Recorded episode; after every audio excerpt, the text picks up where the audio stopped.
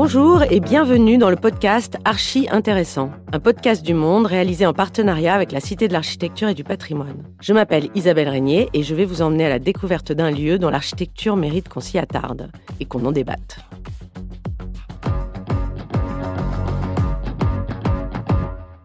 Pour ce premier épisode, direction le premier arrondissement de Paris, à mi-chemin entre le Centre Pompidou et le Musée du Louvre. Une rotonde néoclassique, coiffée d'un dôme spectaculaire, surplombe le Jardin des Halles. C'est la Bourse de commerce, le nouveau siège de la collection Pinault en France. Cette ancienne halle au blé où s'installa à la fin du 19e siècle la Chambre de commerce et d'industrie de Paris est longtemps restée dans l'ombre. Mais depuis sa réouverture en juin 2021, elle rayonne sur tout le quartier. Pour son mécène, le milliardaire François Pinault, c'est l'aboutissement d'une vie.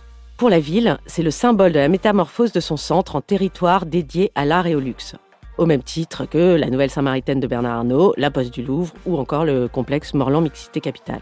La réhabilitation de la bourse de commerce par l'architecte japonais Tadao Ando, qui était associé sur cette opération aux Français de l'agence NEM, avait deux objectifs. Valoriser l'architecture d'origine et transformer le bâtiment pour l'adapter à ses nouvelles fonctions. Alors qu'est-ce que ça donne? Quelle place peut se faire un musée dans une halle au blé aux murs totalement incurvés? Les œuvres y sont-elles mieux ou moins bien traitées que dans les cubes blancs qui les accueillent partout ailleurs dans le monde entier? Pour vous faire une première idée, je vous propose de parcourir les lieux avec la journaliste Marion Dubreuil. Nous nous retrouverons juste après autour d'une table entre critiques pour en débattre.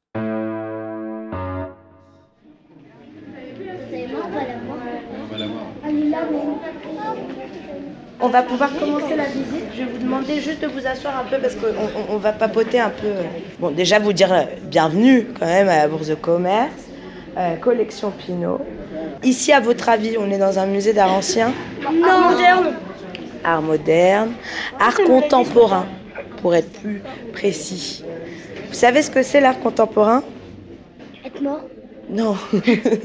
La seule définition, en fait. L'art contemporain, c'est simple. C'est des artistes qui sont encore en vie. Exactement. La visite, elle s'appelle Grand Cache-Cache. On va pas se cacher. C'est les œuvres qui vont cacher des secrets. Secret que connaît par cœur Carla. Elle est médiatrice à la Bourse de commerce. Ce dimanche matin, elle accompagne quatre familles pour découvrir le lieu et les œuvres exposées. La visite démarre aux portes du cylindre.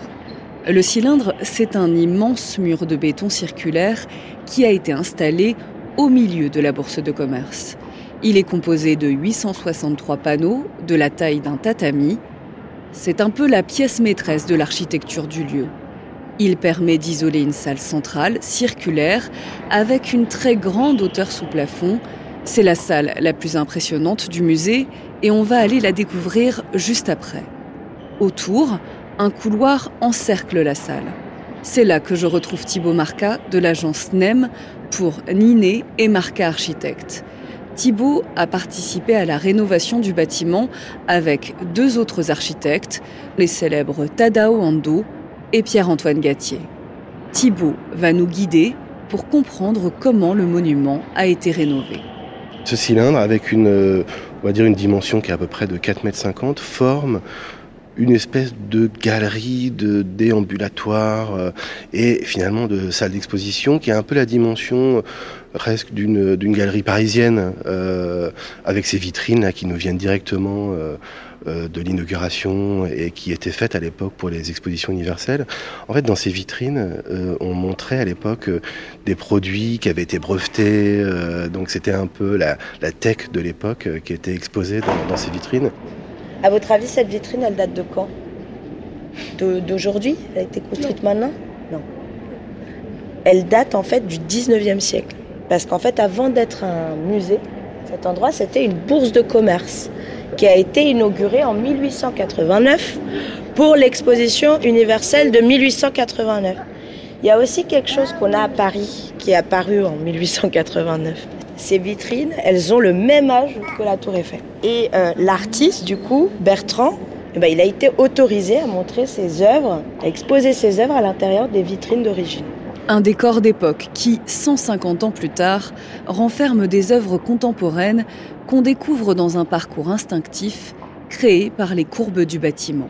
Quand on rentre dans le cylindre, dans le parcours qui a été un peu défini quand même, hein, on voit à gauche l'escalier qui descend à l'auditorium, puis à droite on voit l'escalier qui, monte. Donc en fait on, dit aux gens, les escaliers sont là, vous pourrez revenir par là si vous voulez. Donc c'est aussi leur faire comprendre euh, où sont les escaliers dès le début. Se repérer dans une forme cylindrique, c'est assez difficile. Et donc on rentre dans ce cylindre qui n'est pas très haut finalement par rapport à la hauteur euh, euh, globale de, la coupole. Qui arrive au balcon du deuxième étage. Le deuxième étage étant dans le dans le monde haussmanien, l'étage noble, hein, l'étage à balcon, le plus haut. Il y a déjà cette dimension presque de décor. Comment est-ce qu'il a été fait euh, ce cylindre de béton? La manière d'intervenir, elle ne doit pas porter préjudice au bâtiment, c'est-à-dire à son intégrité, de quoi il est fait, comment il, se donne à voir.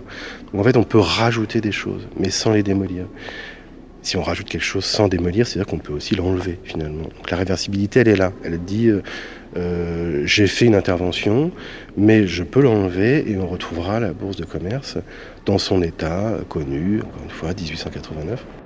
Cette structure de béton, elle crée donc une rupture avec le monument d'origine, sans toutefois le dénaturer. La visite continue avec Carla. Nous arrivons dans la coupole, cachée derrière le cylindre. C'est la salle la plus majestueuse du musée, avec sa rotonde de 28 mètres de diamètre. Pour l'exposition du moment, les sculptures sont posées à même le sol. Il est possible de les approcher, d'en faire le tour à hauteur d'enfant. Là, on va parler d'un autre artiste. Comme vous avez pu le constater, il est sculpteur. C'est de la sculpture. Et il s'appelle euh, Charles Ray. Euh, du coup, Abel posé à même le sol dans un espace énorme, non? Vous savez pourquoi il est posé à même le sol? C'est sa salle de jeu. Ouais, pas mal. C'est parce qu'en fait, l'artiste, il va jouer sur l'idée qu'en fait, on va pas mettre de socle, on va pas mettre de piédestal, on va pas mettre de délimitation, parce qu'en fait, euh, c'est vous qui allez décider de l'espace infini ou infime de la sculpture. Donc en fait, si vous voulez considérer que nous-mêmes, on se trouve à l'intérieur de cette sculpture, qu'on fait partie de l'œuvre, bah finalement on peut, parce qu'on partage le même sol. On est posé sur le même sol que Abel. Il y a quoi comme œuvres qui sont exposées dans cette grande salle circulaire? La voiture, l'homme assis et Abel. Ça fait pas beaucoup pour une grande salle. La bourse de commerce doit accueillir des expositions temporaires, comme celle de Charles Ray. Il faut donc pouvoir adapter les lieux, les ajuster à chaque fois, et tout a été pensé pour que ce soit possible. Les espaces sont vastes et modulables. Là, on est dans l'espace euh, d'exposition principale. Il fait combien de mètres carrés euh, cet espace? Il fait à peu près 600 mètres carrés. 600 mètres carrés à peu près et une hauteur euh, sous coupole de combien? Une hauteur euh, d'une quarantaine de mètres à peu près. Et le cylindre, lui, fait 9 euh, mètres de haut.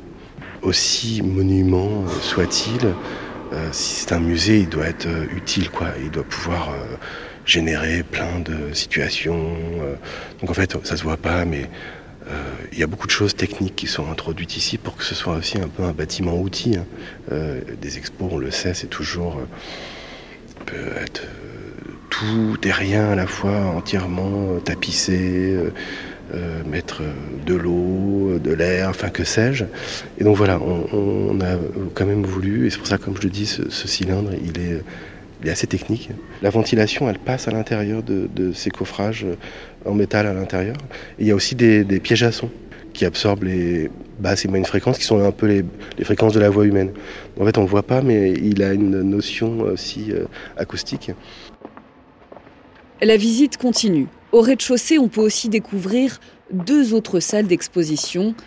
Et là encore, les œuvres sont très accessibles. D'ailleurs, certaines installations ne prennent vie qu'avec le passage du public. Donc une belle œuvre de Félix González Torres qui s'appelle Untitled Blood. Untitled, euh, ça veut dire sans titre. Ça veut dire qu'en fait Félix González Torres, pardon. Oui, euh, oui, mais il faut pas les casser quand même. Et en fait, Untitled Blood, euh, il dit, bah, c'est, en fait, elle n'existe pas si les gens passent pas à travers. Donc, elle a besoin de vous pour exister, elle a besoin du public. c'est une sorte de rideau qu'on peut toucher. Blanc et rouge. Globule rouge, globule blanc. Pour continuer la visite, il faut prendre de la hauteur. Thibaut m'amène découvrir les étages. On emprunte ici l'escalier euh, en béton qui, s'enroule autour du, cylindre.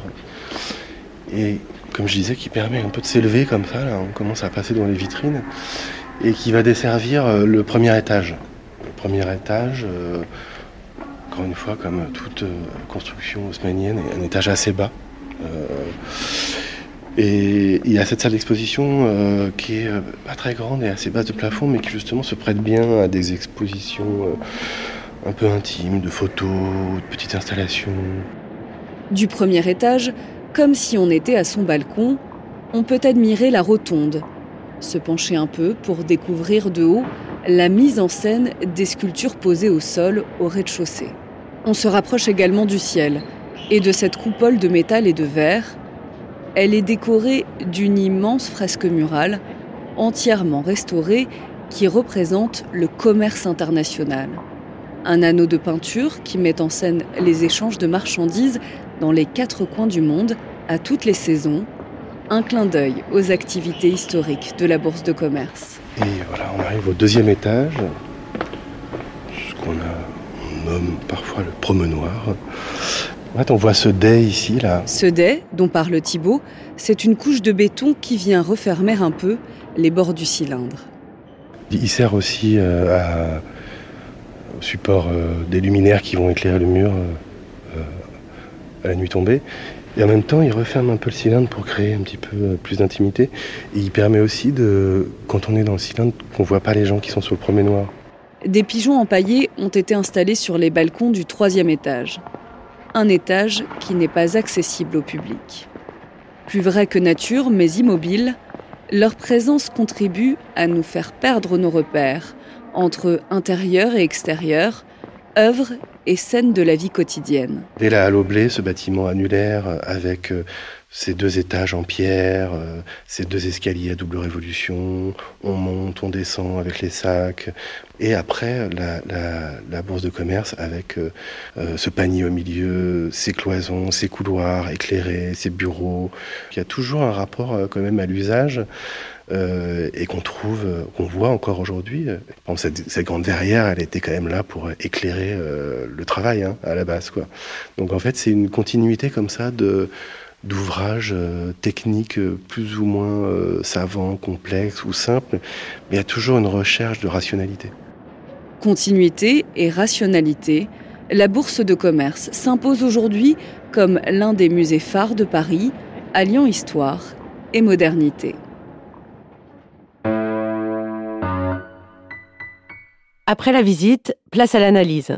Dans le cadre des rendez-vous critiques qu'organise la Cité de l'Architecture et du Patrimoine, nous avons débattu de la transformation de la bourse de commerce. À mes côtés, les critiques et architectes Richard Scoffier, Sophie Trelka, Philippe Trétiac. Et en maître de cérémonie, Francis Rambert, le directeur de la création architecturale à la Cité de l'Architecture et du Patrimoine. Sophie. Moi, je trouvais que c'était vraiment euh, un projet absolument euh, remarquable à de, à de nombreux égards. Et là, on ne peut que saluer euh, ce projet euh, de transformation, de, rénovation de, de, de, la bourse du commerce, parce qu'on on voit quand même que à Paris, souvent, on est plutôt dans l'enlaidissement, avec des espaces publics qui sont obligés de, voilà, de, de, de, mettre, moi j'appelle ça la pollution urbaine, pour empêcher les, les voitures d'accéder, etc. voilà, c'est extrêmement, extrêmement pénible je trouve qu'il y a plutôt un enlendissement de Paris. Et là, avec le projet de, euh, de Dominique Perrault juste à côté et le projet de, de, Bourse du commerce, on se retrouve avec euh, des très beaux espaces publics, toute une partie du quartier qui est magnifiée.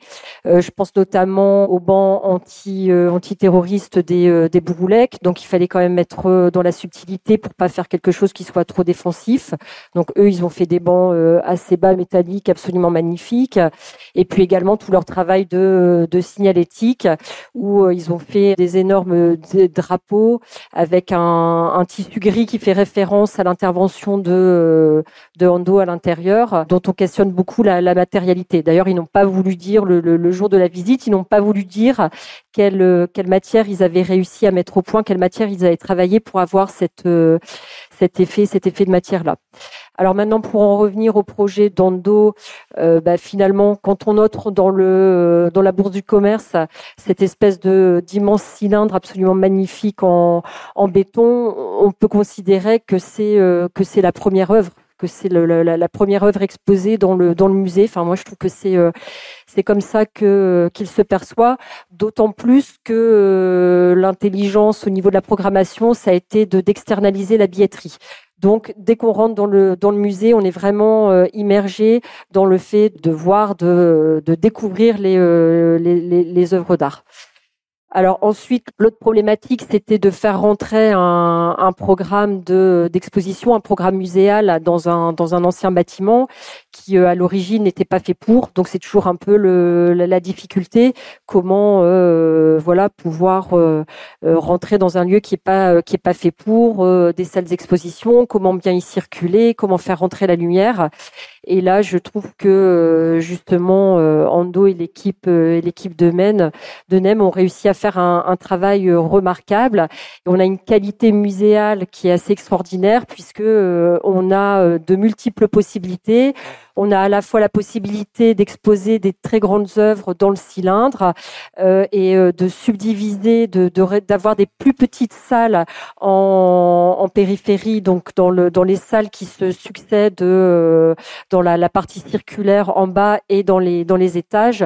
Donc c'est un plan extrêmement intelligent. Ça facilite également euh, euh, l'utilisation lorsque le musée est fermé de la partie euh, restauration qui est euh, qui est à l'étage. Donc vraiment c'est une c'est une réussite totale et après c'est aussi vraiment très intelligent avec l'histoire du lieu puisque finalement quand on se penche un peu sur l'histoire de ce bâtiment, c'est un bâtiment qui a toujours connu des transformations successives.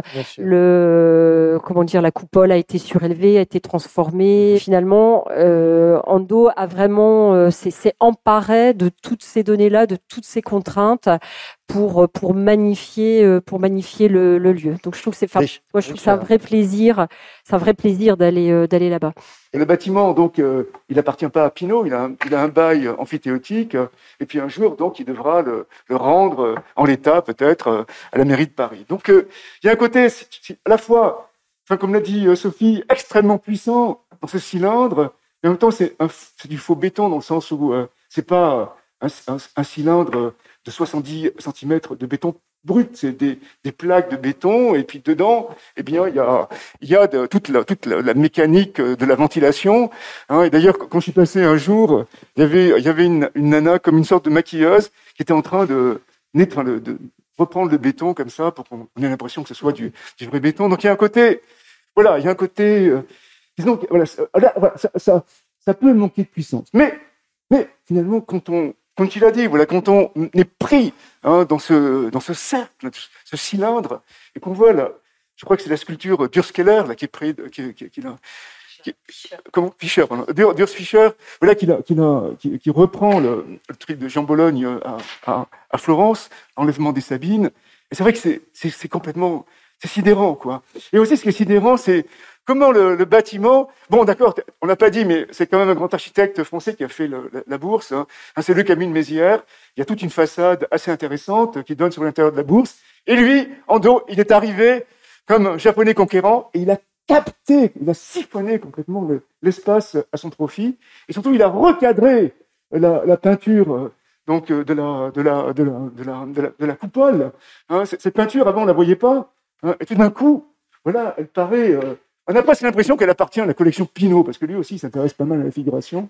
Et donc, euh, il, arri il arrivait comme ça à la, faire rentrer, à la, capter, alors que effectivement, donc, euh, même si le Camille Mézières, quand j'étais étudiant, j'ai toujours beaucoup apprécié son travail, eh bien là, il a réussi quand même à le, mettre en pièces. Quoi. Et à lui voler voilà, hein, cette euh, magnifique euh, fresque. C'est peut-être la force centrifuge, hein, c'est peut-être ça qui, fait passer là, quelque chose de très puissant. Hein. Euh, Isabelle je suis tout à fait euh, d'accord. Il y a eu un grand enthousiasme au départ sur, et puis après il y a eu des critiques négatives qui sont arrivées normal quoi. C'est toujours pareil. Il y a des gens qui arrivent après, qu'est-ce que je vais pouvoir dire de mal sur. Et donc euh, j'ai lu des choses sur bon ben voilà pourquoi du béton là des tonnes de béton euh, il n'y avait pas besoin on est dans une forme parfaite qui, qui, met en valeur en plus cette fresque coloniale à la gloire du commerce plus ou moins triangulaire ou bon et mais pour moi, ça ne, ces critiques en fait euh, auxquelles j'aurais pu être sensible hein, euh, ne tiennent pas parce que euh, bah parce que vraiment en dos c'est c'est tout sauf un geste gratuit. Ce cylindre qui met à l'intérieur du cylindre, mais qui est relié à lui par des passerelles, c'est vraiment c'est un geste de mise en scène, pas seulement de mise, oui, vraiment de mise en scène du bâtiment qui qui va réveiller en fait cette euh, architecture euh, bah, quand même euh, néoclassique a été en plus retravaillée après par Blondel au, au 19e siècle qui était bon oui on peut dire une forme un peu parfaite mais en même temps très très lisse très ennuyeuse. Et là avec à la fois le cylindre et les passerelles et les vues qu'il propose sur tout le bâtiment. Il met le bâtiment en spectacle, il en diffracte les espaces.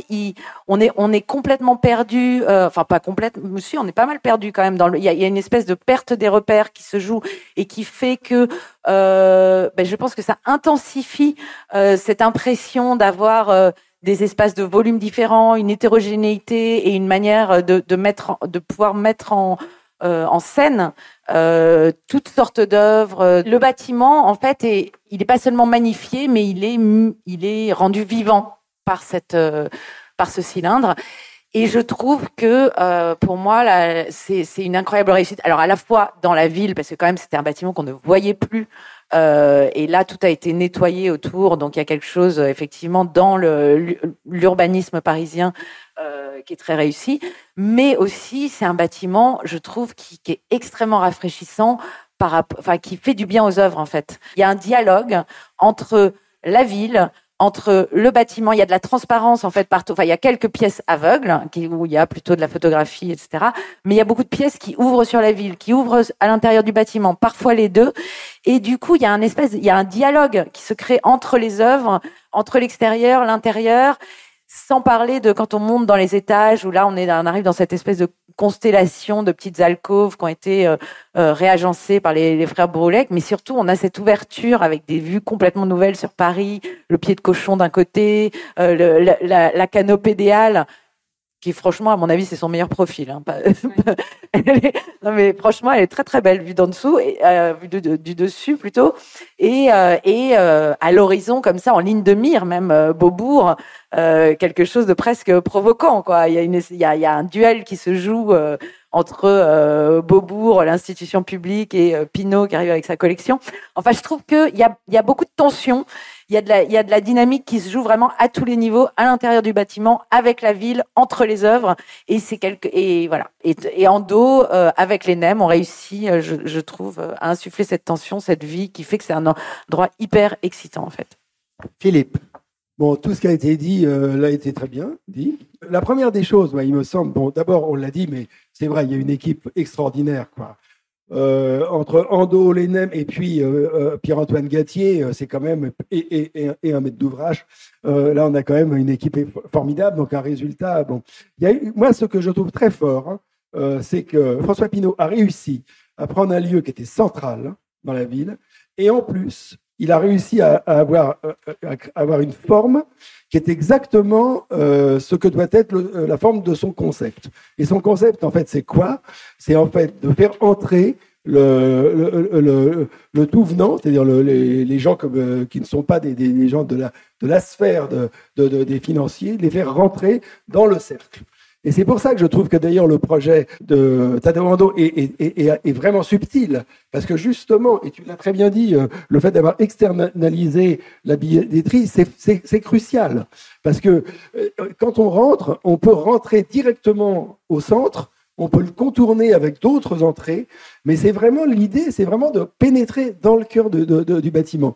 Et en ce sens, je trouve que euh, là, on a vraiment une forme et un concept qui, sont euh, vraiment en miroir l'un de l'autre, et ça, c'est vraiment une réussite. Euh, alors, ça, c'est une chose. Après, euh, j'ai vrai que ça a été dit, mais je trouve qu'il faut insister vraiment sur la manière dont le bâtiment a su ménager des, des vues. C'est-à-dire que c'est pas du tout un bâtiment opaque. Au contraire, c'est un bâtiment extrêmement ouvert. C'est vrai qu'on a l'impression que la canopée, c'est le socle de Beaubourg. C'est quand même extraordinaire. Euh, ça, c'est génial. Et, euh, et, donc, voilà. Euh, après, on pourrait rentrer dans toutes les subtilités. Euh, mais c'est vrai que moi, je trouve que, forme, que, que, le concept et la forme soient en, en adéquation. Ça, c'est une réussite énorme. C'est la fin de cet épisode du podcast Archi Intéressant, produit par Le Monde en partenariat avec la Cité de l'Architecture et du Patrimoine.